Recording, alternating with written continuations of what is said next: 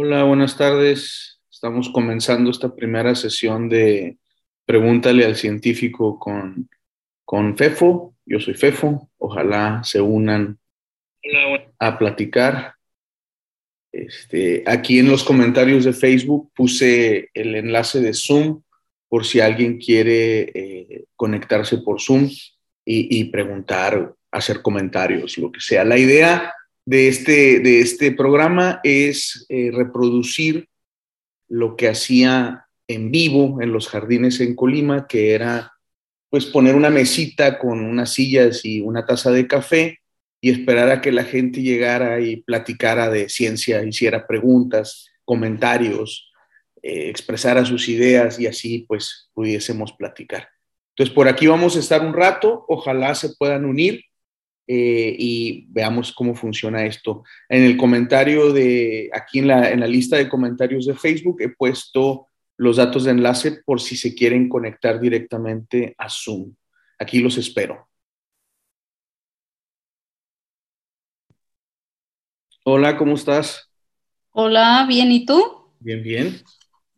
Aquí esperando, como cuando nos íbamos al jardín, los primeros minutos, esperar a que alguien se animara, ¿te acuerdas? Sí, sí, sí. Y la experiencia casi siempre era que era un niño o una niña la que, la que llegaba. Ajá. A ver, ahora, ahora es más difícil porque no, no sé si hay muchos niños, niñas viendo Facebook, pero bueno, vamos a ver qué pasa.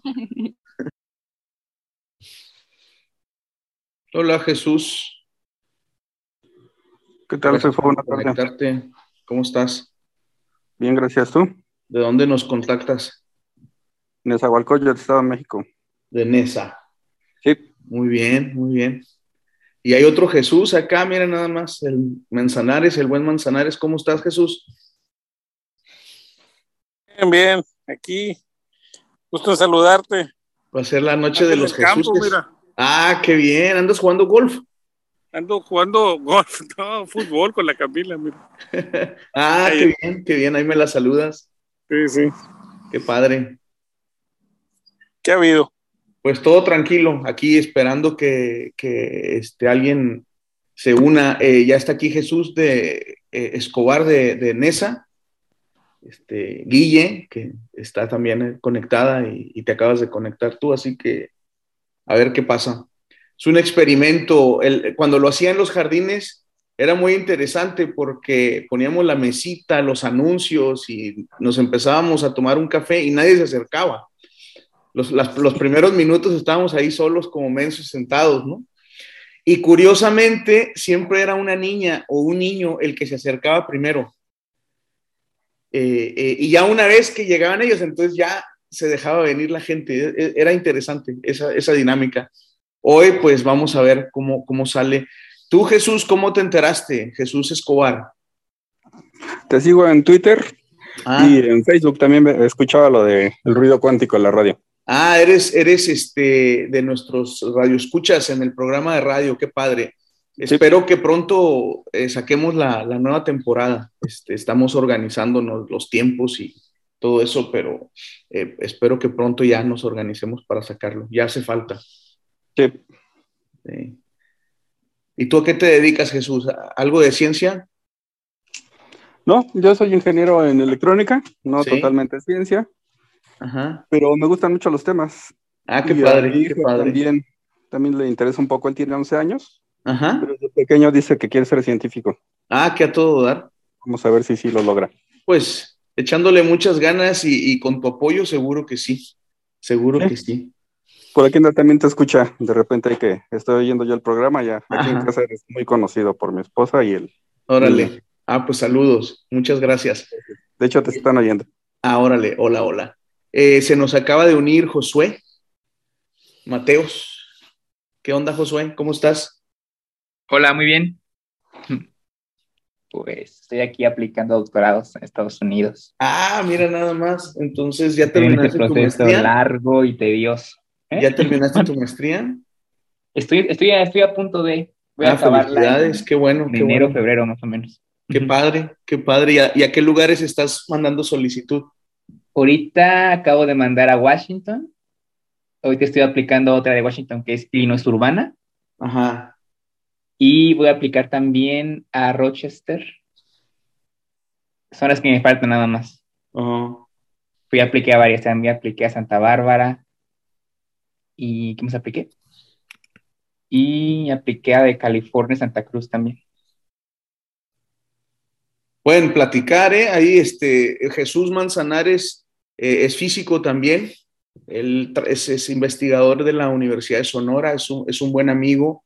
Eh, de hecho, él ha participado en varios programas de Hablemos de Ciencia en, en, el año pasado, en donde hablábamos un poquito de filosofía, muy, muy ligeramente, muy de cotorreo, pero este, es bueno para echar rollo también, mi amigo Jesús.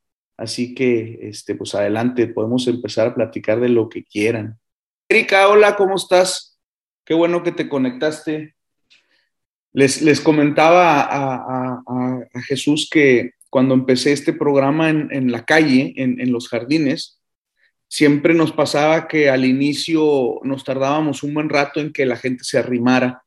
Nosotros llegábamos, poníamos, nuestras cositas por ahí, nuestras mesas, nuestras sillas, los anuncios, unos carteles ahí bien hechos a mano. Y nuestro café, poníamos una cafetera y de hecho poníamos eh, eh, café gratis por pregunta y no se acercaba nadie hasta después de unos minutos que pasaba algún niño o una niña así como curioseando y siempre eran ellas eh, las que se acercaban primero, y ya después se dejaban venir los papás y, y, la demás raza que estaba ahí, se ponía muy bien. Y nos preguntaban cosas de todo tipo, ¿no? Cosas muy interesantes, cosas bien raras, este, muy suave, muy suave. En fin, que a ver, a ver cómo nos va hoy. Hay muchos temas que se pueden hablar muchas inquietudes que, pueden estar surgiendo. Ha habido varias noticias interesantes en el mundo de la ciencia que no tienen que ver con el COVID, porque obviamente, pues el COVID es un tema central desde hace dos años. Eh, no, hay día en el, que, en el que seguramente no se hable algo de eso. Pero aparte de eso, ha habido algunos otros temas interesantes, cosas interesantes que han surgido en el ambiente científico recientemente. Entonces, igual y alguien tiene comentarios sobre eso o dudas. Estás, estás este, con, el, con el micrófono apagado, Josué. No sé si dijiste algo, nomás te veo. Si no dijiste nada, está bien, está bien. estaba sin playera, me fui una playera. Te fuiste a poner decente. Sí, decente, sí. Eh, si quieren, yo empiezo. Eh, yo tengo un amigo que siempre que estamos cheleando, él, es civil, ingeniero civil. Sí. Este, él, me, él siempre me hace esta aclaración de que los científicos solamente publican para ellos y que nunca baja, nunca se hace esa cascada de bajar hacia la raza, ¿no? Sí. Él me pone mucho un ejemplo de que sus trabajadores, muchos de ellos ni siquiera saben calcular la, el área de un círculo, por ejemplo. Sí. Me dices que a ustedes les falta esa empatía para poder explicar conceptos muy complejos a gente así. Sí. Entonces, es algo con lo que yo siempre me debato y digo, bueno, pues puede que sí, pero no sé ustedes qué piensan, cómo es, cómo debe ser esa manera de transmitir esto que pareciera estar en los cielos sí. a un... Y si debemos de hacerlo también, o sea, es una pregunta que me... Yo creo, yo, yo, yo creo, fíjate, es, es, algo muy interesante porque, por, y muy importante, porque yo creo que hay una confusión tremenda en lo que significa transmitir y, y, y, poner a disposición de la sociedad, en este caso de, de, de, personas que no están relacionadas con la ciencia, el conocimiento, ¿no? Yo creo que hay una confusión en, en el sentido de que lo, eh, yo creo que lo que nosotros tenemos que lograr como sociedad y en particular como comunidad científica es incidir en que la educación sea de alto nivel para todos, Uh -huh. y, y, por esto lo que quiero decir no es de que sepan todo, porque eso es imposible. Yo no sé, yo soy científico y no tengo ni idea de muchas de las áreas de física, lo que están haciendo en el último momento. Y yo tengo un doctorado en física y yo hago física para vivir. Y aún así no tengo la capacidad de entender toda la información que se está generando por mis colegas en otras subdisciplinas de física. Entonces, sí, claro. creo que hay una confusión muy grande entre, entre decir qué, de qué sirve que se esté generando conocimiento si solo lo pueden comprender unos pocos. Ahorita podemos hablar sobre eso. Y otra es, ¿qué es lo que tendríamos que hacer para que todo el conocimiento que se genere sí sirva a la sociedad? Y, bueno, pues ahí hay un montón de, de, asegúnes, ¿no? Y de, y de, cosas, pero creo yo que en el fondo, eh, ese es mi, mi, mi, sentir, en el fondo lo que la comunidad científica sí debería de, tener como responsabilidad y que de hecho siempre la hemos tenido y, muchos de nosotros la asumimos eh, con, con, gracia, además, es el incidir en que, en, que, en que la educación general cada vez sea mejor. Y, por mejor quiere decir que le dé elementos a las personas para poder eh, utilizar la información que, pueden obtener, que pueden comprender y que le puedan dar un uso que a ellos, que, ellos consideren provechoso, ¿no? Y esto desde luego incluye también cosas que no necesariamente son de utilidad. O sea, no necesariamente todo tiene que servir para algo en el sentido estricto así utilitario, ¿no? Utilitario, o Ajá, o sea, puede servir para sentirte bien, por ejemplo, para, para sentirte emocionado, para, eso también es, es, valioso y también es útil en una definición más amplia, ¿no? Entonces, eh, la verdad es de que, pues, el, lo que yo le diría a mi amigo ingeniero civil con respecto a que sus trabajadores no saben sacar el área de un círculo, le diría, bueno, es que pues a lo mejor ellos no necesitan eso para cumplir sus labores, su, trabajo en, eh, eh, para el cual tú los estás contratando, pero eso no quiere decir que por eso entonces no sea importante que otra gente sí lo sepan. O sea, es, es, una manera muy chiquita de ver las cosas. No sé, no sé, de que hay responsabilidad por parte de la comunidad científica de dar a conocer los resultados, los conocimientos, pues eso es obvio. Eh, siempre lo hace, de hecho somos muy chismosos.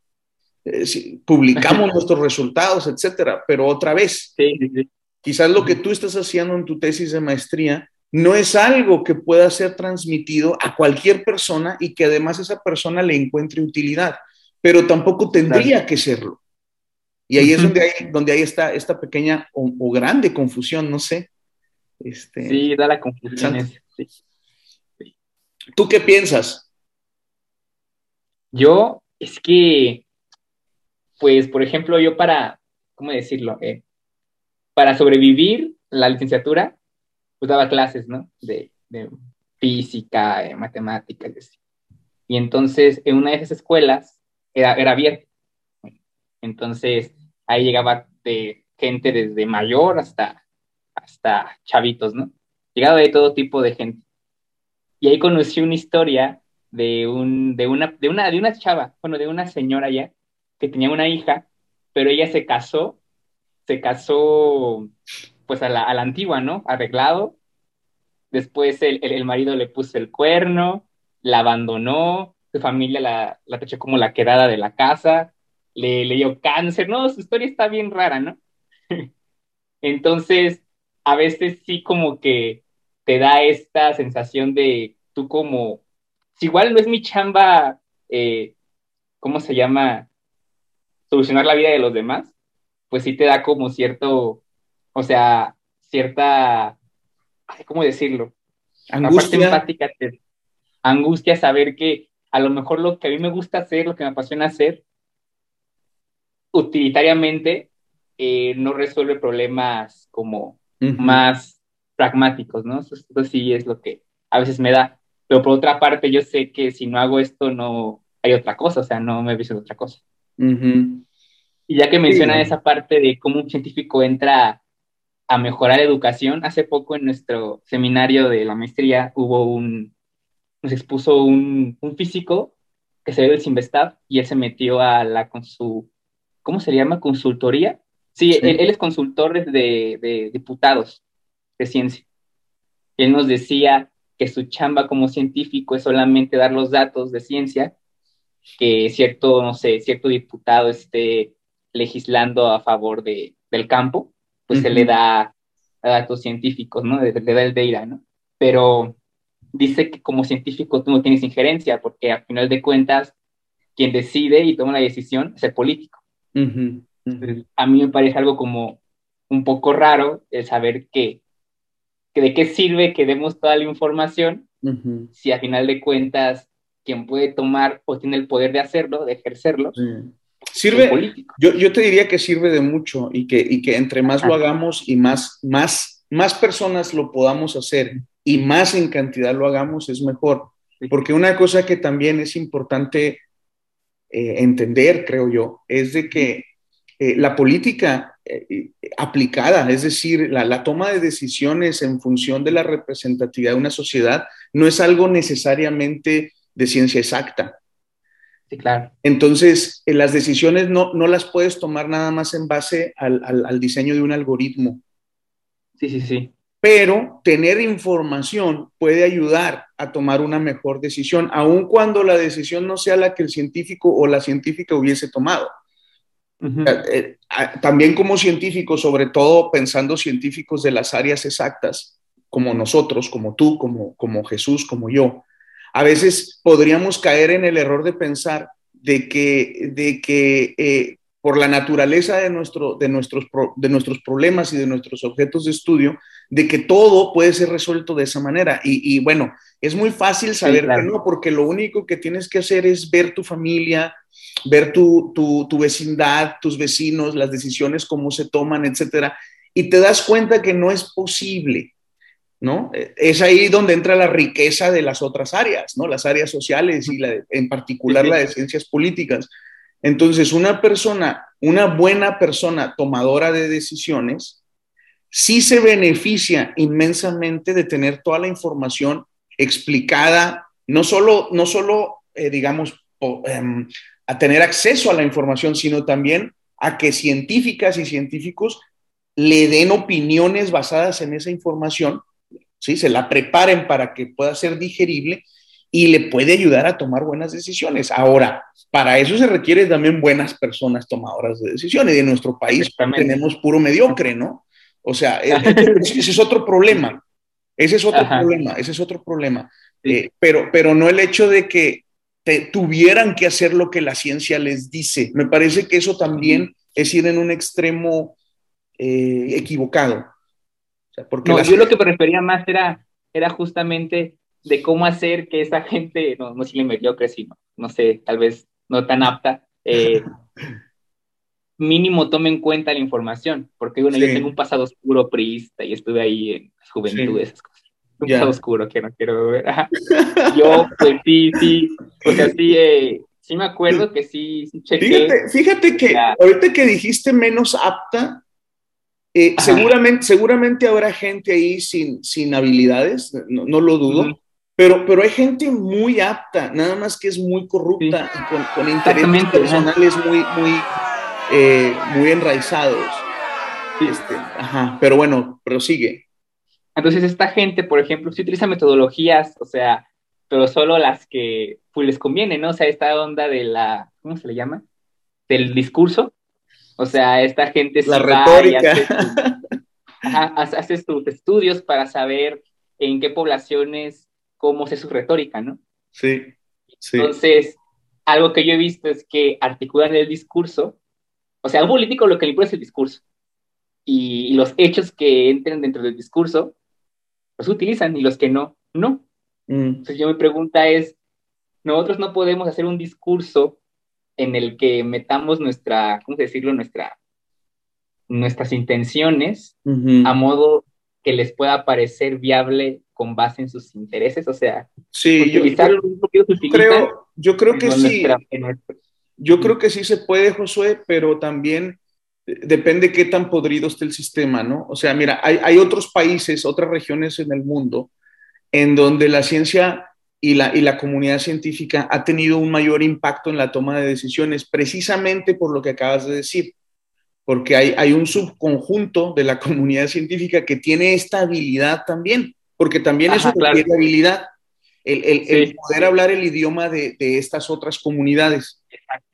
Ahora, el problema aquí son los intereses reales de cada comunidad. Entonces, cuando tu interés es nada más hartarte de dinero y tener poder, es, muy, es muy difícil, aunque tú puedas aprender el idioma de ellos, cambiar sus, sus perspectivas y sus deseos. Ajá. Si sus intereses fuesen el, mejorar el, país o la, región en algún sentido, si ese fuera su interés primario, tendrías un poco más de probabilidad de éxito de que tú, buscando la manera, como dices tú, cambiando el discurso, tratando de entender cómo piensan eh, eh, ellas, ellos, lograr meter alguna idea. Estoy eh, completamente de acuerdo contigo y creo que es algo que tenemos que hacer. Pero cuando, cuando no hay eso, cuando, cuando hay niveles, pues, hay niveles de... hay lugares en donde más vale ya como olvidarse que existen, ¿no? Y... no lo sé, no lo sé, es muy complicado, pero...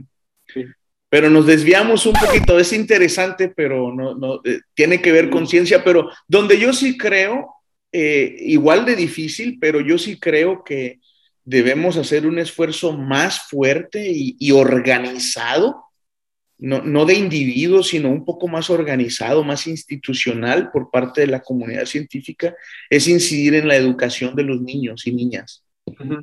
Sí, sí. Eh, ahí yo creo que sí podríamos tener impactos en 20, 30 años, al margen de las investigaciones científicas que tú y yo hagamos. Sí, claro. O sea, esto es, algo más social y, más de forma de pensar, ¿no? Si, si las, las, cosas que yo hago de neutrinos y de dimensiones extras tendrán algún efecto positivo en la vida de alguna persona, o sea, pues a lo mejor va a ser en, en, en, con respecto a alguna persona que estudió eso también y le sirvió de algo, pero, pero aquí para la sociedad mexicana, no, yo, si, si ese es tu criterio para decir que si yo sirvo de algo o no, yo soy absolutamente inútil. sí. ¿Sí? Sí, sí, claro. Ese no es mi criterio, pero podría ser el criterio de alguien, ¿no? Y, en, bajo ese, pues sí, inútil al 100. Entiendo, entiendo. sí, son cosas muy interesantes. Sí, sí. Aquí tenemos a un ingeniero, no es civil, es, creo que es electrónico, me dijiste, Jesús Escobar. ¿Nos puede, nos puede decir qué piensa de, la pregunta que hiciste al inicio, que te, hace tu compañero ingeniero civil? ¿Cómo ves, Jesús? Lo que comentabas, Fefo, que no todos tenemos que saber calcular áreas ni cosas que no nos sirven en la vida real, ¿no? En la vida práctica. Pues igual, y no sabrán calcular el área, pero saben hacer trabajos que los científicos no. Entonces, pues cada quien tiene su, su área de trabajo y de vida incluso. Entonces, la labor que creo que les hace falta a los científicos, como tú bien comentabas, no es tanto únicamente la parte de investigación de sus proyectos, sino involucrarse con la educación en general. Lo que yo he comentado en varias ocasiones es que los programas de estudio de educación básica están ya obsoletos. En algunos casos son muy repetitivos.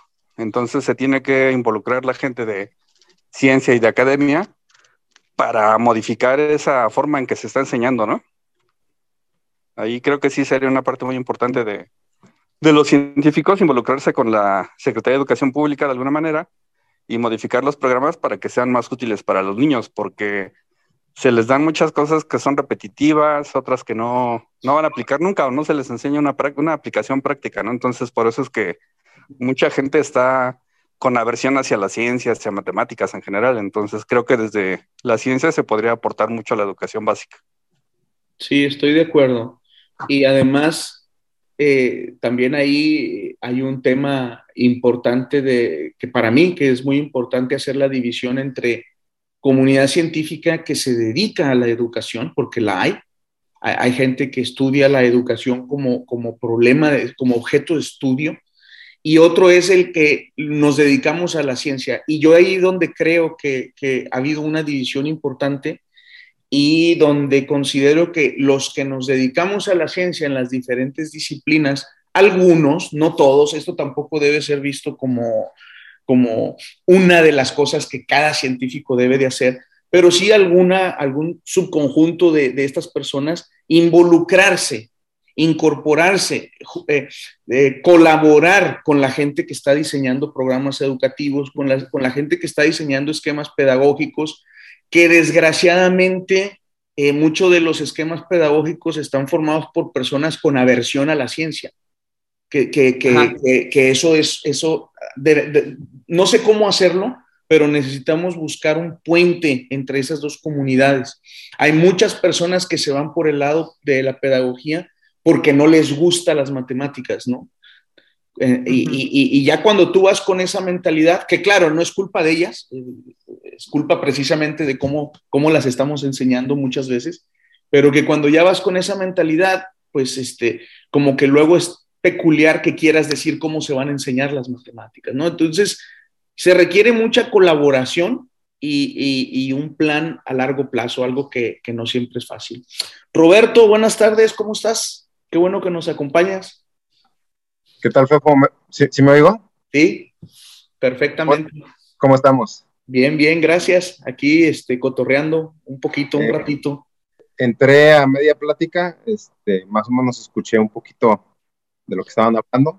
Sí, Más o menos voy a tratar de, de meterme un poquito ahí sí, adelante. al, al tema. Eh, bueno, yo creo que más o menos por lo que hemos convivido un poco, Fefo, eh, sabes que me gusta también la divulgación, ¿no? De hecho, la considero un, un pilar fundamental, eh, no nada más en México, yo creo que en todos los países, aún en los desarrollados, creo que sigue siendo muy importante la divulgación. Y como una aportación de lo que están mencionando, hay un científico argentino que ya es nat- naturalizado mexicano, se llama Marcelino Cerejido, no sé si por ahí alguien lo ha escuchado. Tiene varios libros bastante interesantes y hay uno de esos libros en los que habla de dos cosas que creo que son importantes en Latinoamérica y específicamente en, en México porque lo contextualiza a, nuestro país. Él define muy bien dos partes, que una cosa es eh, la cultura científica, hablando de toda la población, de qué tanto sabe de ciencia la, la población en general. Y la otra, que él considera la más importante, es que nuestro sistema sociopolítico o nuestro sistema, nuestra cultura en general, sea compatible con la ciencia. Él hace esas dos diferencias. Y él le da más relevancia a que seamos una, un país con una cultura compatible con la ciencia, porque él se refiere a este término a que las decisiones importantes se tomen con base en la ciencia. A eso él le llama que seamos una cultura compatible con la ciencia. Porque él pone el ejemplo de Estados Unidos. En Estados Unidos no quiere decir que todos tengan una, un alto nivel de cultura científica, ¿no? ujú, Pero las decisiones importantes pasan por un proceso en el que pues, se busca una decisión más científica, ¿no? Un poquito más sustentada. Entonces yo creo que por ahí va en, en la parte de divulgación y en entender bien la problemática de nuestro país en función de eso de, de que se llama compatible con la ciencia. ¿sí? sí. Es como mi pequeño eh, aporte. Ah, excelente, excelente. Completamente de acuerdo, además. Eh, creo que es- está en sintonía con, con lo que estábamos diciendo y, y- y muy, con mucha claridad, Roberto. Muy bien. Muy bien. En Facebook hay algunas personas observando, a ver si se conectan este, o si ponen preguntas por ahí. Pero bueno, Bueno, no sé si te acuerdas, Fofo, yo te invité una vez a un Coffee Science, ahí al, a sí, cómo no. Sí, claro que sí. Me encantó Bueno, la experiencia. lo voy a hacer en un Beer Science. Ah, perfecto. Salud. Excelente, salud. No, pues entonces espérame, déjame, dame un segundo. Ah, no, claro, Fofo, claro. Bueno, pa- para los que nos están escuchando, este, digo, no los conozco a todos, eh, pero siempre es, me, gusta mucho, pues, eh, cuando tratamos de coincidir en ideas, de tratar de estructurar al menos el pensamiento, ciertas este, propuestas, pues, eh, hablando y tratando de atender ciertas problemáticas. Eh, yo soy estudiante de doctorado de la Universidad de Guadalajara. Bueno, ya, ya casi, bueno, más bien soy egresado, ya estoy a punto de, de doctorarme. Yo, yo me relacioné mucho con divulgación por los capítulos estudiantiles de la Optical Society of America y la Sociedad Óptica y Fotónica. Y en uno de esos eventos me tocó invitar a Fefo y bueno, de ahí lo conocí. Es un excelente divulgador, Fefo. Muy entretenidas sus pláticas, eh, sus dinámicas, todo eso. Y bueno, este, pues me da gusto que haya gente interesada en hablar de ciencia, ¿no? Este, nada más para, eh, mientras llegaba Fefo. Salud. Pues salud. Mm. Guácala. Eh, Fefo, tú que creo que conoce un poquito más el sistema americano. Eh, tengo la idea de que la, el sistema que manejan allá, obviamente es un poco más liberal en el sentido general, ¿no? En la parte económica, en la parte eh, política, tienen más acción, más libertad de acción, pues, en muchos sentidos, pero también es más atomizado, o sea, no está tan centralizado todo, ¿no? Entonces creo que eso permite cierta libertad en muchos sentidos. Eh, y para mí lo importante que creo que tiene esa, el sistema de Estados Unidos es que saben incorporar muy bien la parte del mercado con la parte de la ciencia, cosa que aquí creo que no, por ejemplo, los puestos de trabajo para personas con doctorado, pues se limita mucho a universidades, cuando en Estados Unidos no necesariamente es así. ¿Por qué? Porque se incluye muy bien la parte del mercado. Pero bueno, esa es mi perspectiva muy general de lo que poco conozco. Si es así más o menos como se maneja en Estados Unidos. Sí, sí, sí, sí. Eh, yo creo que lo, resumes bien. Es el, de hecho, la mayor parte de, las personas con doctorado no, están en la academia, están en, la industria, en diferentes ámbitos de la industria y participan este, de una manera muy, muy directa. Y es, es eh, digo, es, es, unas, son condiciones también de frontera. Para México, México empieza tarde en el desarrollo científico y en el desarrollo educacional. En la generación de mis padres, el, porcentaje de personas educadas todavía era pequeño, de personas que pudieran acceder a una universidad, entendiendo universidad de una manera muy particular, este, también era pequeño. Eh, eh, no se puede hablar de una comunidad científica estable en México, sino hasta quizás los noventas, donde, donde después de muchos esfuerzos de muchas personas en algunos lugares del país, que sí hacían ciencia desde los años 50, pero, pero hablar de, de, una estructura, de una comunidad científica, yo creo que era muy difícil antes de, los, de la década de los 90. Y aún así es endeble y empieza tarde y México tampoco se ha caracterizado en su historia reciente por ser un país a la vanguardia industrial.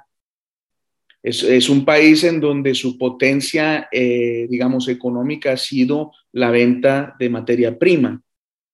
Y los grandes capitales mexicanos están concentrados en, la, en el comercio, en la venta y manipulación de productos. Entonces, no está en, nuestras eh, entrañas este emprendimiento industrial de generar cosas nuevas. Y aprender eso no es fácil, no se hace ni por decreto, ni, ni, por tener muchas ganas. requiere un cambio paradigmático en la educación, en, la, en, las leyes, o sea, todo el sistema debe de propiciar eso. En México es muy difícil hacer emprendimiento científico. Hay muchos, eh, está muy eh, amarrado todo, eh, no, es tan liberal como dices tú. Sí, pero, pero no es resultado nada más de que no se quiera, es, también en parte pues porque no ha habido un apoyo al, al crecimiento científico sostenido durante nunca.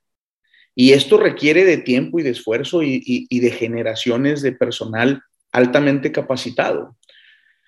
Lo que sí hay en México es mucha simulación y eso afecta todavía más a las pocas personas, a los pocos grupos en el país que sí están tratando de hacer algo en ese sentido de una manera honesta y con, nivel. ¿Sí? Pero lo que hay es un montón de simuladores. Eh, que, pues desgraciadamente eso también eh, ayuda a que luego pues no se vean resultados y se pierda la confianza en la comunidad científica. Y que si lo acompañas con una retórica desde arriba, pues sí, tumbas todo. desde luego, desde luego. Lo tumbas, ¿no? desde luego, desde luego, que es, que es lo que estamos viendo ahorita, ¿no? En este momento. También, también esa, esa simulación y esa y esa falta de, esa corrupción que pudo haber existido en, el ámbito académico, científico, de esos grupos a los que estoy eh, aludiendo, sirve de, ejemplo para lo que se está diciendo ahorita. Exactamente. Y desgraciadamente, eh, eh, los otros sectores científicos que siempre han estado desvalidos, eh, esperando que se quitaran estas, estas como costras ahí, que nada más eran personas oportunistas, pues en realidad este, te quedas así como que pues nomás las usaron para, para, para atacar a todo el sistema. Ahora, lo que es todavía más interesante desde mi perspectiva, que ya, ya lo considero, bueno, interesante es porque no quiero decir otra palabra ahorita porque estamos en vivo, es de que muchas de las, bueno, yo conozco, personalmente conozco personas de las que estaban incrustadas en estas costras de, corrupción en el mundillo académico, que ahora están en el, en el nuevo gobierno, ¿no? O relacionadas con el nuevo gobierno. Entonces, son muy hábiles para, para... Hay una cosa que se llama, ¿cómo se llama? Ah, creo que se llama dignidad. ¿no? Y, y esta, estas, sí, como que suena, ¿no? Y, estas personas, este, también hay otra que se llama escrúpulos. y, estas personas no, no, sé cómo le hacen, pero son hábiles para, para modificar su dignidad y sus escrúpulos para, para poder decir cosas que antes criticaban y, en fin, en fin, pero ya nos estamos desviando. Sí, espérame, Fefo, este, por ahí alguien me, me dijo este, muy acertadamente esta, esta frasecita. Son tan hábiles que pueden tragar mierda sin hacer gestos.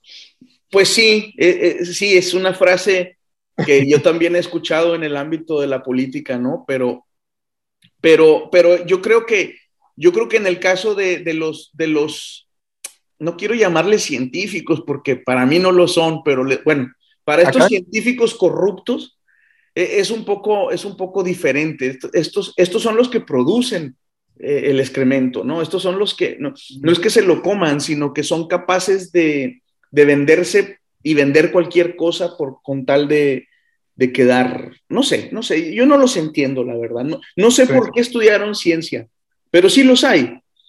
Ahora, los hay en todos los países, la diferencia es, pues como los virus, ¿no?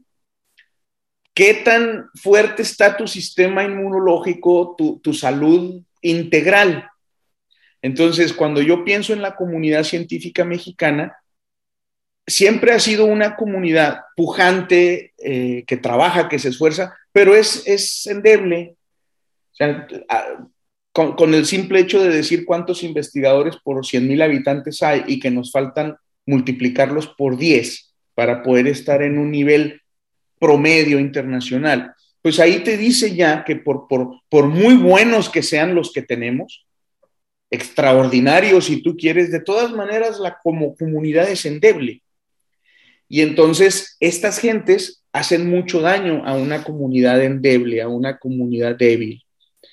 Y para mí, pues no, no hay mejor muestra que lo que nos está sucediendo ahorita.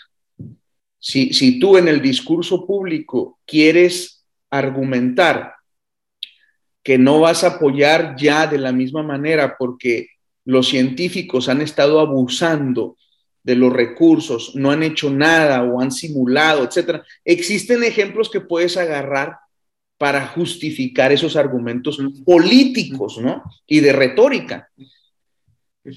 Y, y, es fácil porque, porque la sociedad en lo general, pues está lastimada. Debemos recordar que tenemos un país en donde, en donde hay muchos problemas y, el índice de pobreza es muy alto y eh, millones de personas han sido o estuvieron completamente abandonadas todo el tiempo. Entonces, no debe de tampoco sorprendernos de que esta retórica haga eco en ellos y haga sentido, no solo eco. Se les está diciendo cosas que ellos, que, que si nos que si nos ponemos en lugar de ellos tiene mucho sentido. Sí, sí. Entonces, debemos, debemos ser eh, conscientes de eso, eh, saber que estamos en una desventaja, estamos en una pelea injusta hacia nosotros, eh, que no podemos ganar, y tomar una decisión de qué es lo que podemos hacer para el futuro, porque al menos el presente, definiendo presente como los próximos, no sé, 10 años, yo no veo que vaya a haber eh, una oportunidad de crecimiento y de consolidación de nuestra comunidad científica. ¿sí? Más bien veo un declive y, y, bueno, que nosotros somos parte de esa comunidad en este momento. Bueno, al menos, eh, bueno, este, Josué eh, pues está terminando su maestría y, y saber hacer doctorado y no sabemos dónde va a terminar, pero suponiendo que, que, decidiera regresar a México. Tú ahorita estás en México, Roberto, y ya terminaste tu maestría, pero ya estás trabajando. No sé también qué planes tienes en el corto plazo, pero bueno, yo estoy en México, yo soy yo tengo 20 años en la universidad trabajando y entonces tienes que tomar una decisión dependiendo de tu marco de referencia de qué sigue, qué sigue, cómo puedes contribuir al margen de tu investigación, que es lo que hablábamos al inicio. Yo voy a seguir pensando todo el tiempo que pueda en, los neutrinos y en las dimensiones, esas cosas que me, maravillan, y, y, eso es lo que sé hacer con un cierto nivel. Y quiero seguir contribuyendo a eso dentro de mis posibilidades. Pero también tengo estas otras inquietudes, ¿no? Entonces debo de preguntarme si puedo hacer algo o no. Y, y también se los digo a ustedes que están jóvenes, la respuesta puede ser no. No siempre se puede. ¿Sí? E, es decir, existen condiciones y situaciones en las que es imposible hacer algo. Existen otras en las que es muy difícil, pero hay, algunas que lo hacen imposible y, y, de eso está llena la historia de la humanidad, ¿no? Entonces también es importante este, saber que la posibilidad de que no, no sirve, o sea, no hay nada que tú puedas hacer que sirva, dadas las condiciones en las que está y tus habilidades. Pues reconocerlo eh, eh, y buscar un lugar en donde sí puedan hacer algo, ¿no? Sí, claro, claro, El mundo es muy grande, uno, uno es tribal. Uno quiere ayudar a México porque ahí nació, pero, pero pues ahí está El Salvador, ahí está eh, Zimbabue, ahí está este, Vietnam, ahí está Francia. A lo mejor ustedes pueden ayudar a esos países también y a la gente de esos lugares. Y al final de cuentas estarían ayudando seres humanos. Sí, estoy completamente de acuerdo con eso. Este, fíjate que yo, desde la situación actual, de lo, por lo que estamos pasando aquí en, específicamente en el CONACIT, que, que bueno, ya, ya le podemos llamar CONCHACIT porque ya, ya hay mucho de, de humanidades, de plano.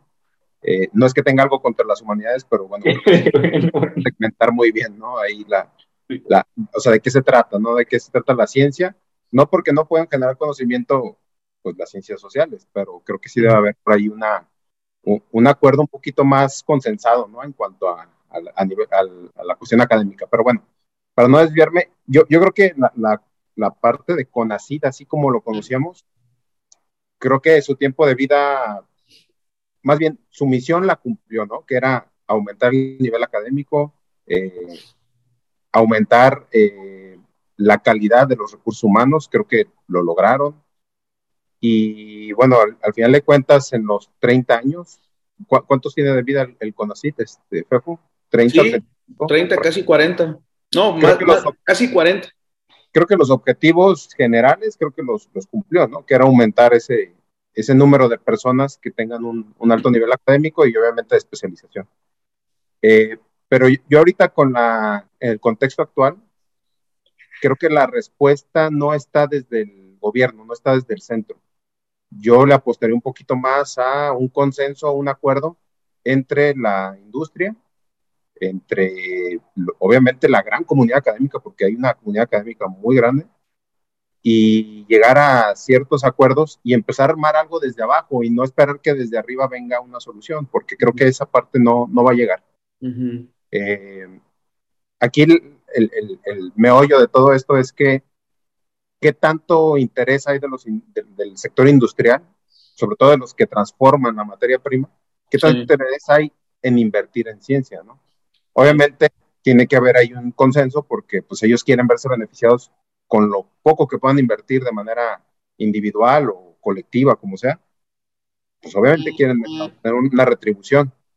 Y si lo llevamos, al, por ejemplo, a, a, los neutrinos, si tú llegas con un industrial y le dices, oye, pues yo estoy investigando neutrinos, te va a decir, pues a mí no me interesa absolutamente nada lo que hagas, ¿no?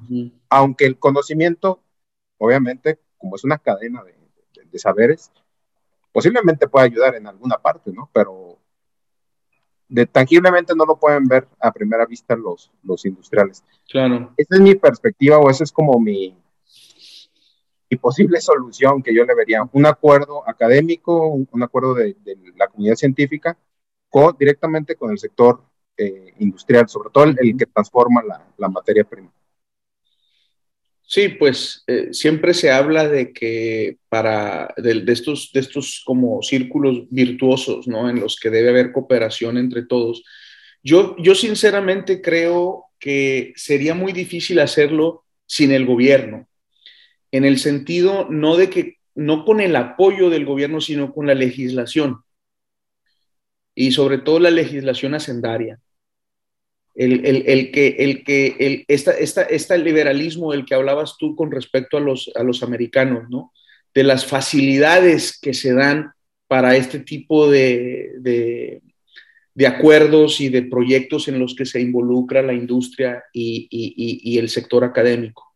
Ahora, dicho eso, a Roberto, siempre está el riesgo de la gente que en México es una mayoría porque México tiene una comunidad pequeña, insisto. O sea, no debemos nunca olvidar que estamos hablando de una comunidad pequeña, que le hace falta crecer mucho y por lo tanto hace falta gente de muchas diferentes vertientes en la ciencia.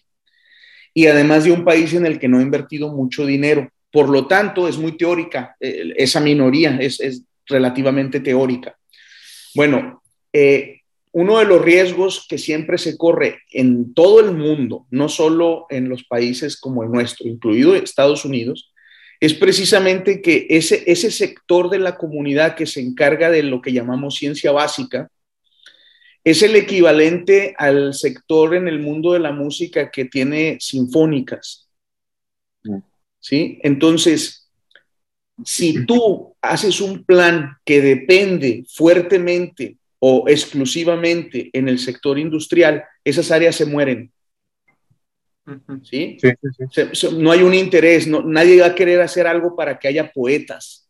Claro. Y, mucho de la ciencia básica es parecido a eso, no todo, porque efectivamente el conocimiento ese del que está trabajando Josué, que su amigo ingeniero civil dice, pues de qué se trata todo eso, no sabemos cómo va a impactar el mundo tecnológico en el futuro. A lo mejor nunca lo hace, como mucho no lo ha hecho, pero a lo mejor sí, pero bueno, pero es algo poco tangible.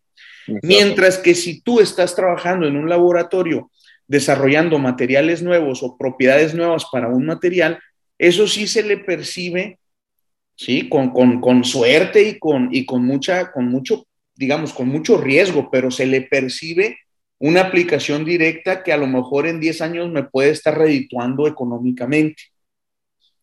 Entonces, si tú como industrial, como país, eh, concedes al, al sector industrial, le das la ciencia al sector industrial, también cometes un error.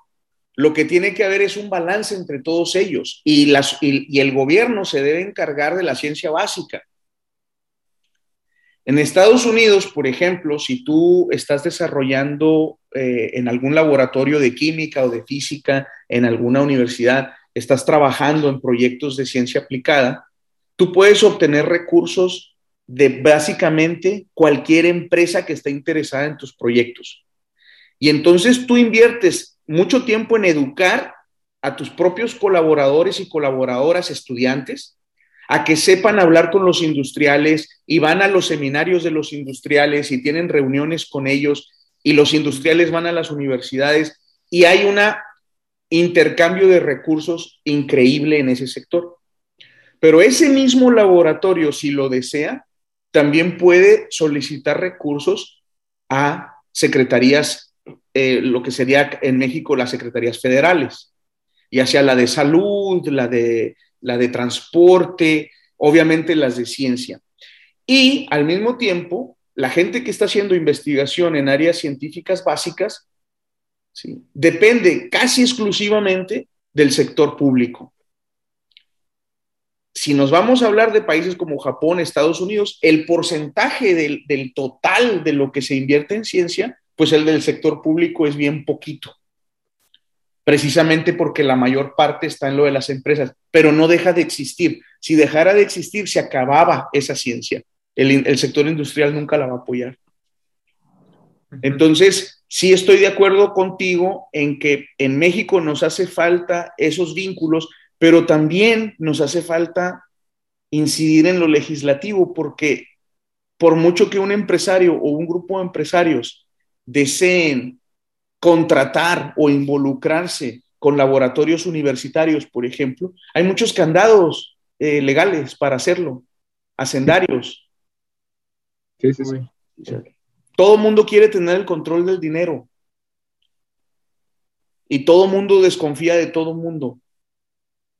Sí. Y digamos que no es por, por mal pensados, digamos. Eh, eh, eh, como, como que sí hay mala experiencia en ese sentido. Sí, claro. Entonces, este, sí, sí. Va a tener que surgir poquito a poco con algunos ejemplos, algunos casos exitosos y esperando que no se los coman los grandes, ¿no? y esperando que los gobiernos, en este caso el de México, eh, en algún determinado momento vea esto como algo de provecho y no como una amenaza a su, pues a su no sé qué, a su poder o a, su, o a sus intenciones.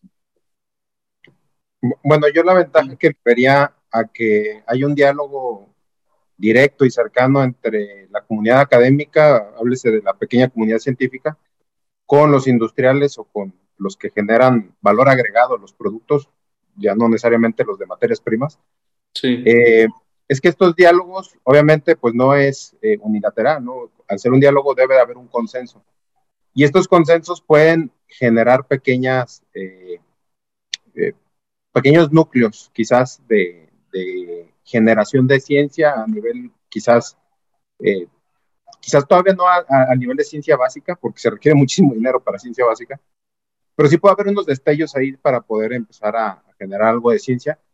Y, por ejemplo, yo pienso mucho en las ciudades importantes de, de, de, México, ¿no?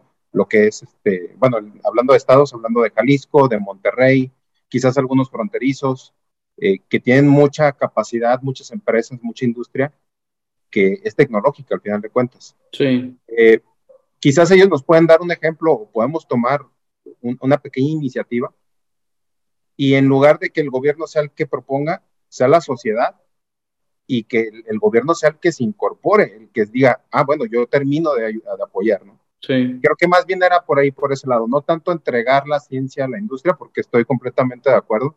Yo creo que siempre hay que hablar de equilibrios, ¿no? Debe de haber siempre diferentes voces, diferentes vertientes, sí. para encontrar un punto medio y que sea el, el más apropiado, al menos desde las concepciones que tenemos actualmente, ¿no? Porque todo esto, la escala de valores, todo eso siempre se va a estar moviendo, este, siempre vamos a tratar de dar lo mejor, en los, como tú lo dijiste, en cada una de nuestras áreas, y desde nuestro conocimiento vamos a tratar de dar lo mejor, pero no necesariamente que esa intención va, va a ser la, la, más apropiada, ¿no? O sea, siempre debe haber un, un consenso.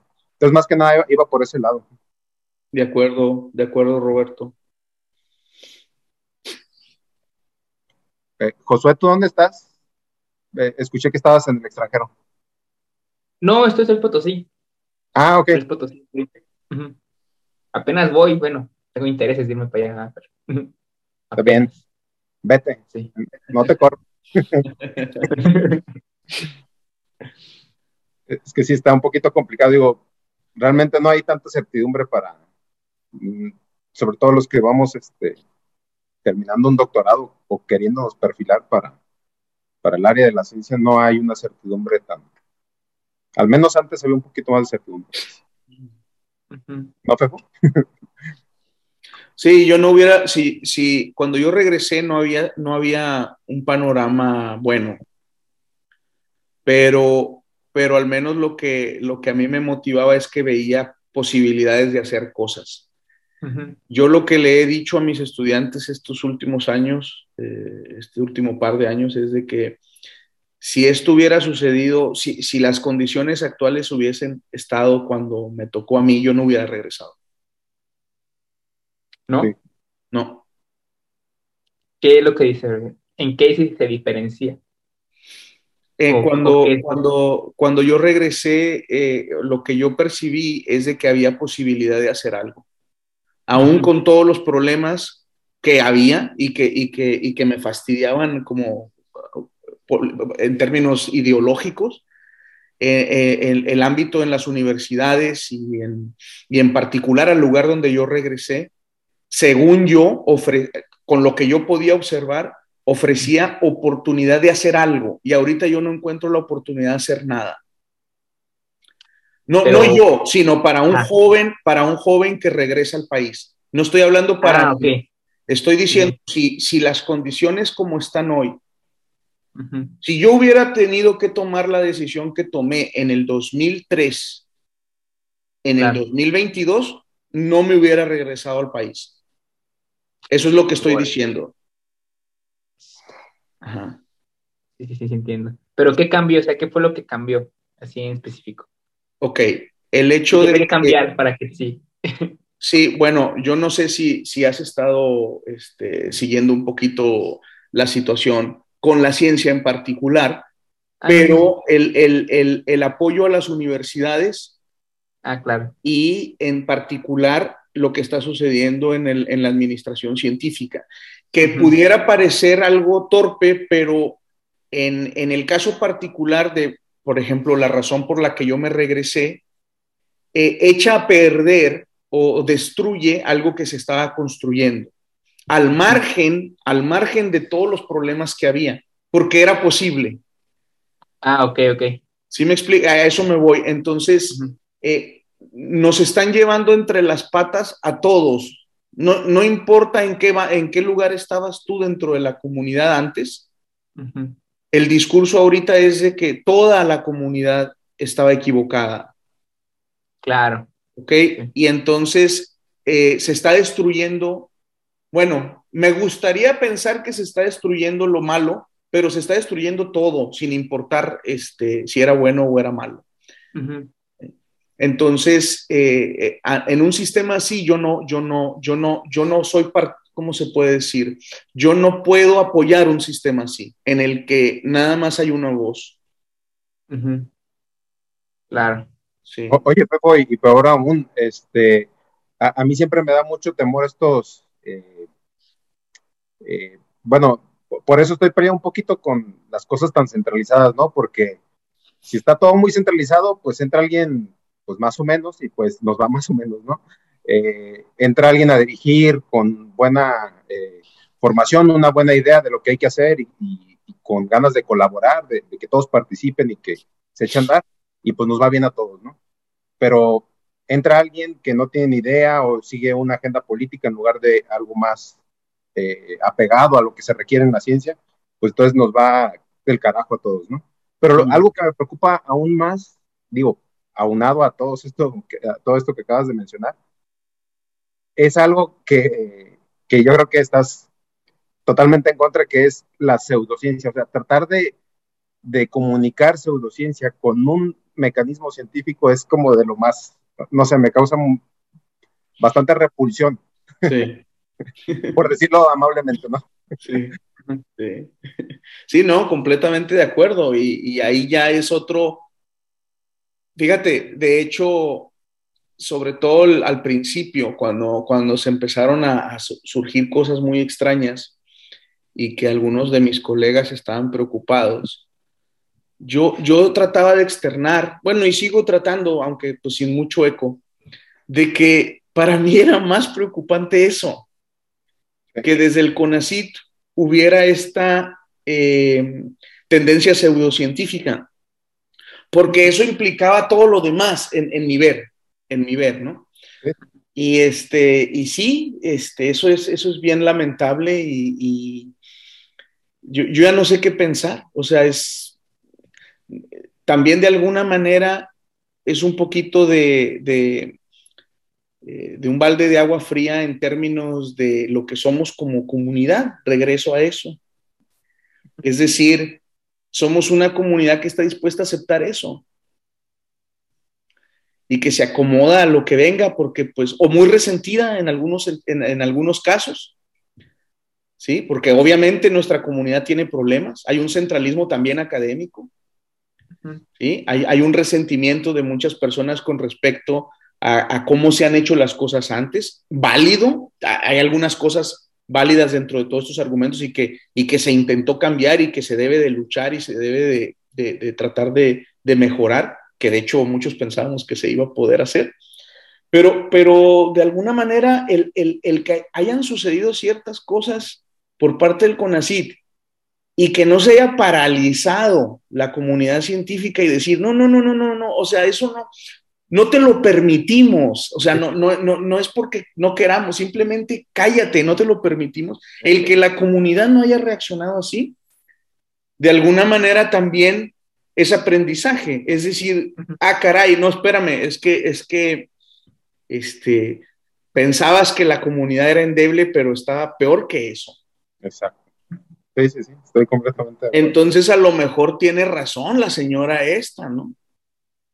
Y ya, que se acabe la ciencia en el país y que, no sé, esperar a que se muera toda la gente que está viva hoy. O sea, vamos a poner 100 años y a ver si en 100 años ya México puede ser un país mínimamente decente, ¿no?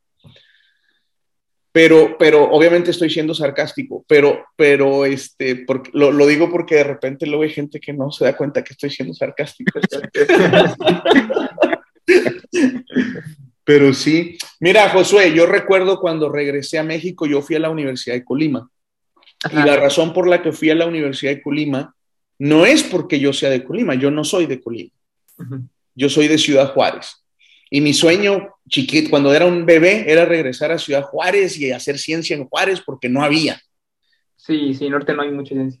Eh, poco después me di cuenta que no iba a ser posible en Ciudad Juárez, entonces empecé a buscar en otros lugares y me pregunté, ¿dónde hay física en otros lugares? Y empecé a explorar muy, muy superficialmente, ¿no? Eh, pero, pero no me gustaban muchas cosas. Para ponerlo claro. muy claro, una de las cosas que no me gustaba era cómo se contrataba a los nuevos profesores. Ah, ok, ¿Okay? sí. Y entonces yo decidí no regresar a México. Y por azares del destino, surge una posibilidad en Colima en donde no había carrera de física ni de matemáticas. O sea, no existían las carreras. Había ciencia en, en áreas biomédicas, en vulcanología, en áreas biológicas, en química, también obviamente en las áreas sociales, economía, ciencias sociales, eh, ciencias políticas, en educación, pero en el área de física y matemáticas no existía nada. Eh, bueno, pues yo, yo quería regresar al país, ya había decidido que no y, y, me había dolido. Yo, yo, de alguna manera, yo siempre pensé que iba a vivir en México. Entonces, cuando surge la oportunidad de Colima, lo que yo pienso es, bueno, este, sí es verdad, no hay nada, otra vez donde digo nada, me refiero a física y matemáticas, había mucho, pero en física y matemáticas no había nada, no hay nada, lo cual está canijo, porque yo apenas voy empezando mi carrera científica, estaba en mi primer postdoc. Ajá. Dije, pero por otro lado, pues no hay nada, o sea, puedo empezar de cero. Hacer algo, claro. ¿Sí? Entonces, junto con un grupo de colegas, analizamos la situación y decidimos intentarlo. Pero cuando yo llegué a Colima, yo ya traía en mi mente una meta. Dije, sí. si, en, si, en, un cierto número de años, me puse cinco años como, como tope. No suceden ciertas cosas, yo busco irme de aquí. Ok. Porque yo estoy dispuesto a, a, a intentar hacer cosas y, y, y, contribuir, pero no, no, no ir a, a arruinar mi vida académica. Sí no voy a suicidarse. ¿no? Bueno, pues la verdad es de que para mi fortuna, o sea, en, en, la Universidad de Colima, y digo en la Universidad de Colima porque esto no tuvo que ver con, con, con la ciudad ni con el Estado, sino en la universidad, se dieron las condiciones que nos permitieron hacer esas cosas y más. Y entonces, pequeñito, o sea, nosotros hemos hecho cosas muy pequeñitas, pero, pero son las cosas que queríamos hacer y, y las hemos estado tratando de hacer eh, muy honestamente y con un rigor académico que nosotros consideramos es necesario en algo científico, incluyendo la parte de la administración, sí, que muchas veces, sobre todo al inicio, sobre todo al inicio, se contraponía con cómo las cosas lo hacían eh, la misma institución, pero nos permitieron hacerlas. Sí. no sin problemas, no sin tener que gestionar y, muchas veces eh, difícil, pero se podían hacer esas cosas. ¿Sí me explico? Hoy en día, yo, yo, yo, yo me imagino un joven o una joven con su doctorado haciendo su postdoc, tratando de venir a una universidad pública que no tiene un programa de ciencias y que le den la oportunidad de incorporarse y luego que le digan, las siguientes contrataciones tú las decides. Ajá, claro. Ya quiero, para empezar, que hubiera nuevas contrataciones porque están congeladas. Sí, ahorita no hay Y aparte de que pudieras hacerlas con nivel internacional, en donde exigiera ciertas cosas que ahora te van a llamar, este, pues vendepatrias o no, no, no sé qué tantas cosas te van a decir, ¿no? Sí, sí, sí, claro. Y que lo estás haciendo porque lo que tú quieres es que los estudiantes y las estudiantes que van a entrar a tu programa salgan preparados lo mejor posible. Por eso es que lo quieres hacer. Sí, pero, pero, pero bueno, entonces, para hacer un cuento largo, en este momento yo, si yo, si, si retrocedemos en el tiempo, yo no me vendría. Hay otros países donde a lo mejor uno puede ser más útil. Ah, ok, entendí. Por ejemplo, eh, uno cuando se mete a ver aquí con quién trabaja y todas las cosas que uno tiene que ver cómo se quiere ir, pues se ve mucho, o sea, a mí me sorprende mucho la cantidad de gente, no sé, de India que hay, por ejemplo, sí. últimamente de Brasil, que son, pues a lo mejor no palos a, a, nosotros, pero sí son más o menos, esperaría que estuviéramos igual o mejor que esos países, ¿no? Porque aquí no pasa eso y allá sí. ¿Tienes alguna respuesta al respecto o de plano no hay, o nada más es algo? Bueno, bueno, con respecto, son muy diferentes los dos casos. Eh, India ya tiene décadas en las que ha invertido mucho dinero. India es un país enorme, sí. en términos de extensión territorial, pero sobre todo en términos de población. Y hay, y hay, muchas Indias dentro de la India, ¿no? Claro.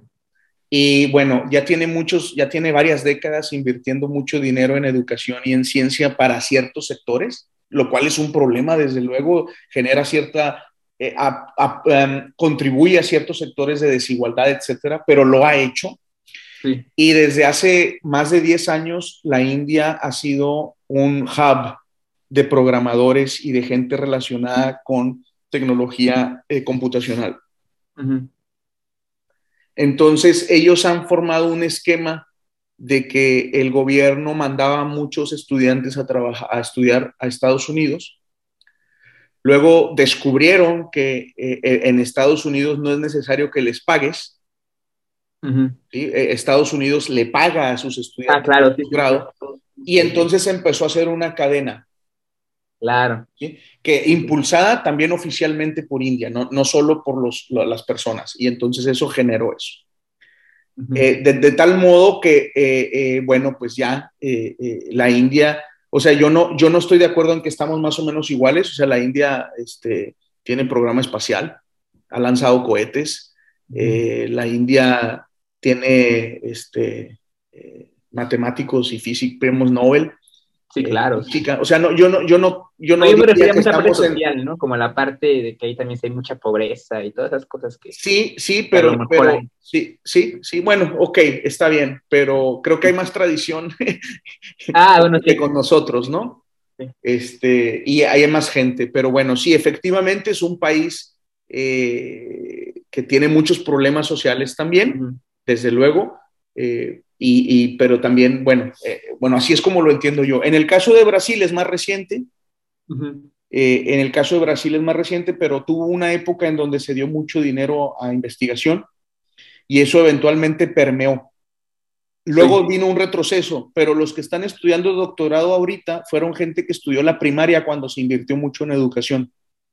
Ah, tiene sentido, sí. Ajá. Y, entonces esperemos que el retroceso que hubo eh, en términos del apoyo a la ciencia están teniendo dificultades también, pues esperemos que, sea ah. un, algo pasajero, vamos a ver qué pasa, ¿no?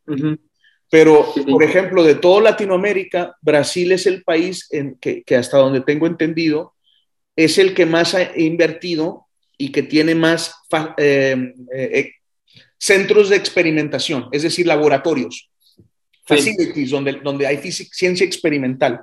que es uno de los enormes problemas con los países en desarrollo, como México, en sus momentos. Sí, sí. Que México ya no debería decir eso, pero en- científicamente así lo es todavía. La ciencia es tan cara, aparentemente tan cara, en realidad es más caro no hacerla, pero eso lo podemos dejar para el próximo domingo. Este, sí. Que, que, que lo más fácil es tener gente teórica. Sí, claro. Ajá. ¿sí? Entonces, de eso sí tenemos un montón, que tampoco, tampoco tenemos los, o sea, también Brasil y Argentina nos ganan en eso, Sí, ¿sí? Porque así tenemos mucha teórica y, y- y básicamente es lo que hacemos, básicamente digo, porque obviamente hay grupos experimentales, pero, pero, es, pero no está consolidado en el país la, la, la, la, la ciencia experimental como tal, este, pero tampoco nuestros teóricos, este, pues, hace falta más, pues, hace falta más consolidar. sí. Entonces, Brasil, yo creo que es un resultado de, de esa época eh, en donde se pusieron las pilas y, y- y trataron de mejorar la educación. Hubo una época, hace aproximadamente 15 años, que yo recuerdo que me llamaba mucho la atención, que hubo una ley que desgraciadamente luego quitaron por cuestiones un poquito más ideológicas, pero hubo una ley en donde para que tú pudieras dar clases de biología a nivel preparatoria en Brasil, tenías que tener mínimo licenciatura en biología, Sí, tenías que tener una especialidad pedagógica, ¿sí? pero Claro. no podías pararte frente a un grupo a dar clases de biología si no tenías mínimo una licenciatura en biología.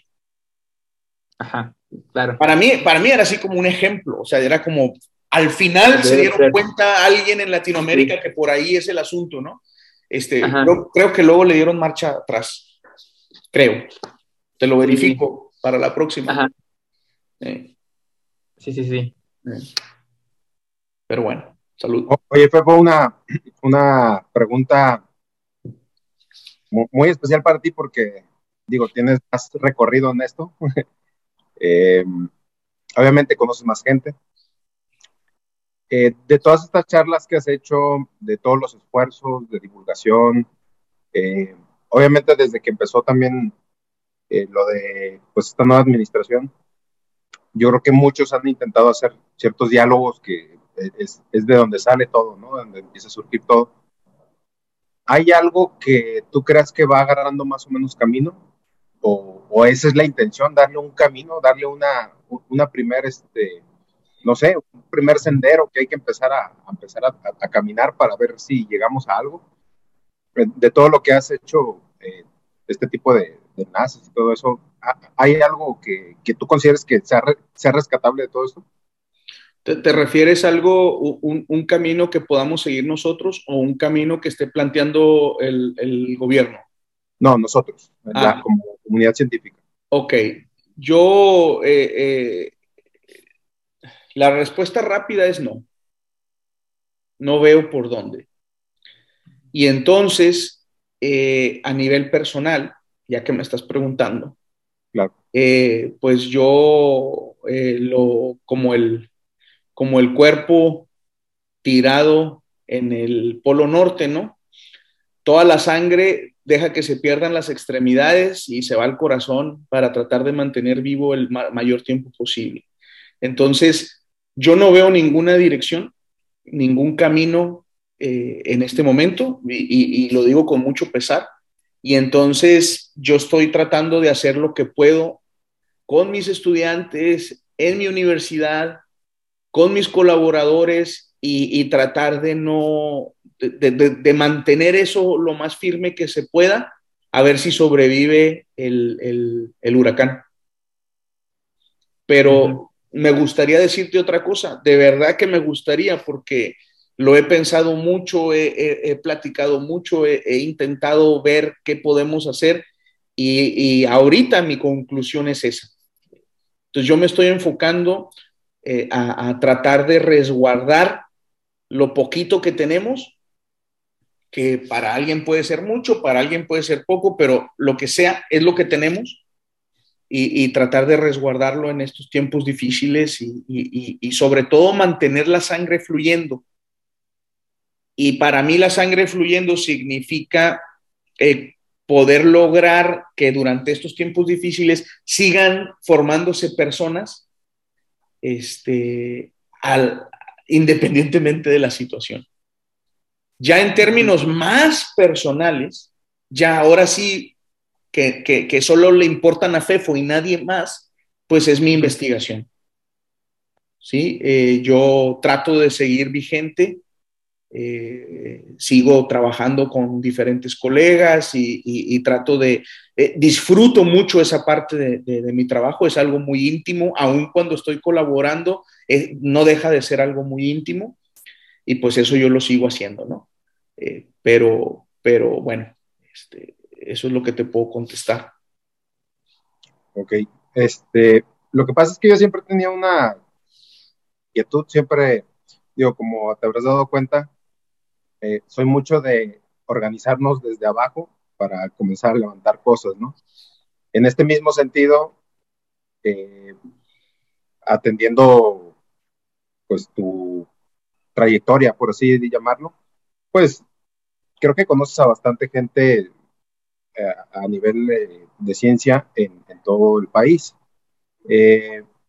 por ejemplo, no, no, ves como posible que se pueda hacer un tipo de grupo asociación civil, algo parecido, donde el único objetivo sea la divulgación de la ciencia en niveles muy estratégicos. Por ejemplo, algo que tú comentabas, ¿no? Eh, ¿Cuántos de los científicos mexicanos cabildean? Van y hablan frente a los políticos, lo que sea, ¿no? Pero que vayan y hablen. Eh, obviamente el sector más, más, más, este, de bajo nivel académico, que serían los niños, para mí es lo más productivo que puedes hacer, eh, hacer divulgación para niños, porque es increíble los pequeños detalles que les pueden llamar la atención y eso les despierta el, ratoncito, ¿no? Les, empieza a caminar la ardilla. Eh, y obviamente los jóvenes, ¿no? La, parte de los jóvenes es obviamente fundamental para que dejen de tomar esta decisión de quiero una carrera que no tenga matemáticas o algo, o algo parecido, ¿no? Y por último sería quizás eh, la Coparmex, las diferentes cámaras de comercio, de lo que haya, ir a dar ciertas charlas, obviamente ya con un nivel un poquito más, obviamente identificando el auditorio, ¿no? Sí. Pero bueno, siempre he sido de esa idea de que creo que la divulgación es la base de muchas cosas y la divulgación debe de estar en la sociedad, en la política y en el sector más productivo que es la industria, ¿no? Entonces, no sé qué opines al respecto de esto. Sí, es, estoy de acuerdo contigo, es muy importante. En principio, eh, en principio, existen estas asociaciones que funcionan y que tienen, que tienen parte de sus misiones y metas hacer esto que estás diciendo tú. Desgraciadamente, no, no te puedo decir por qué, pero pues no están funcionando al 100. Parte de ellas son como cosas como la Academia Mexicana de Ciencias, y las, diferentes sociedades en sus diferentes vertientes. Que, parte de sus misiones, cuando tú lees sus decretos de creación, eh, están estas palabras que acabas de mencionar. ¿sí? Y, bueno, la Academia Mexicana de Ciencias tiene todo un brazo de divulgación, pero, pero creo que también no ha tomado un liderazgo en este momento en el que se debería de tomar un liderazgo eh, también pues por cuestiones, yo me imagino que políticas, ¿no? cuestiones de, prudencia, eh, no sé, institucional.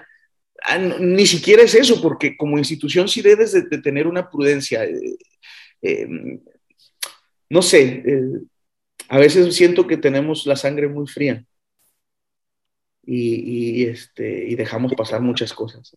Entonces, sí, quizás podríamos intentar formar un grupo adicional este, con, colegas que estuviesen dispuestos y dispuestas a, hacer cosas así, o que ya las están haciendo simplemente no de manera organizada, ¿verdad? Eh, quizá eso podría tener y dar más visibilidad. No es mala la idea. Por ejemplo, yo partiría de lo más básico y, por ejemplo, eh, leyendo un poquito de, historia, no sé si te has dado cuenta que toda la región de Occidente eh, es Occidente, o sea, sí, sí tiene su porqué el Occidente, ¿no? Está bastante separado del centro en muchos sentidos. Institucionalmente es lo que pues, más, se puede notar. la UNAM, por ejemplo, está presente casi en cualquier universidad de todo el país, ¿no? Tiene un pequeño núcleo, un pequeño centro.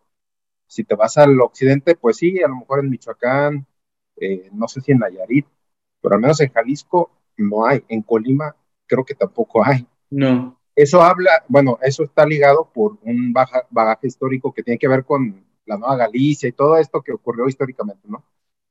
Pero no me parece mala idea eh, unir fuerzas hablando de este nivel eh, académico y científico, en que el occidente haga su propio, tome como su propia iniciativa, ¿no? Creo que sí hay ciertas cosas en común y hay mucha cercanía en muchos sentidos que nos pueden hacer como fuertes como comunidad. No, no tanto desde gobierno, sino como comunidad nos pueden quizás fortalecer.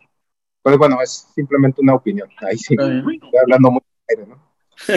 Está bien, de eso se trata. De eso se trata. Sí. Muy bien.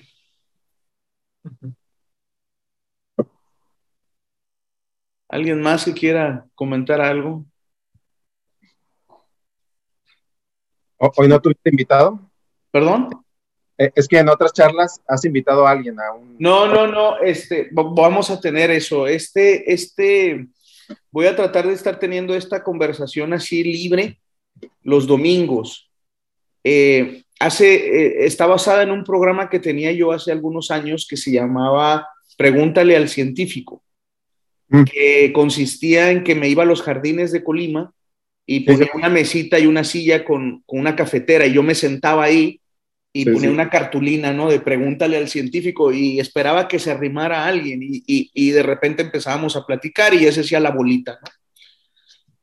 Entonces lo tuve que suspender y eh, un par de años antes de la pandemia, por cuestión, no me alcanzaba el tiempo para, y lo suspendí. Era una de las cosas que hacía así los domingos y pues decidí darme un break. Y cuando lo iba a retomar vino la pandemia. Entonces dije, bueno, este, y ahorita todavía no se me hace muy prudente hacerlo en los jardines. Entonces, pero me gusta la idea, eh, yo, yo lo disfruté mucho y tengo pues algo de seguidores en Facebook entonces dije, pues voy a, voy a intentar conectarme, darles una dirección de Zoom, a ver quién se conecta y, platicar un rato nada más. E, esa es la idea. Pero sí voy a tener invitados, entrevistas en los programas normales de Hablemos de Ciencia. Este es, una, este es un dedito aparte. Muy bien. Y pues les agradezco que se hayan conectado. Yo voy a estar tratando de hacerlo todos los domingos que pueda. Voy a tratar de hacerlo seguido, o sea, sin interrupciones, más o menos a la misma hora, seis de la tarde del centro de México. Y, este, y, pues ojalá y, más gente se, se, anime a hacer preguntas. Le, le, pueden hacer preguntas en los comentarios en Facebook si no se quieren conectar a Zoom si quieren platicar y dar sus opiniones, pues aquí en Zoom es, más, más fácil hacerlo, ¿no? Entonces, ese es el formato que vamos a estar utilizando. Hay para que se lo pasen a sus compas también. Sí. A tu compa ingeniero civil. Sí, que se meta. Que aquí platicamos, que nos dé sus opiniones también. Va, va, pues sí, te voy a decir. Bueno, pues les agradezco mucho este, a todos y todas las que se conectaron aquí en Zoom y en Facebook. Y pues nos vemos la próxima semana. ¿Qué les parece? Sí. Bien. Sale. Está bien. Buena semana. Hasta luego. Igualmente. Igualmente. Gracias. Thank